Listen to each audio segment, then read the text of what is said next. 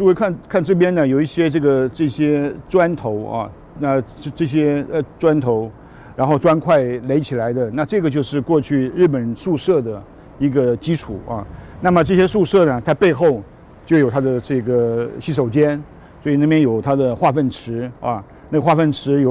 区分成好几个区块啊，然后里面的这些粪水呢，可以一格一格的流，经过一个过滤的程序，所以最后再流呃再再排出来啊。那么所以所以这是一个卫生的一个设施啊。那这个东西不止在这里，在那边也有啊。那那也是一个日本时代的一个化粪池的这些遗留啊。那么在另外那一边，我刚刚看过了，就是也有一些日本宿舍的这些。呃，当时作为房屋基础的一些柱子的这些的遗留啊，那么这个东西我们将来经过整理之后呢，都可以很清楚的可以呈现出来这样子啊。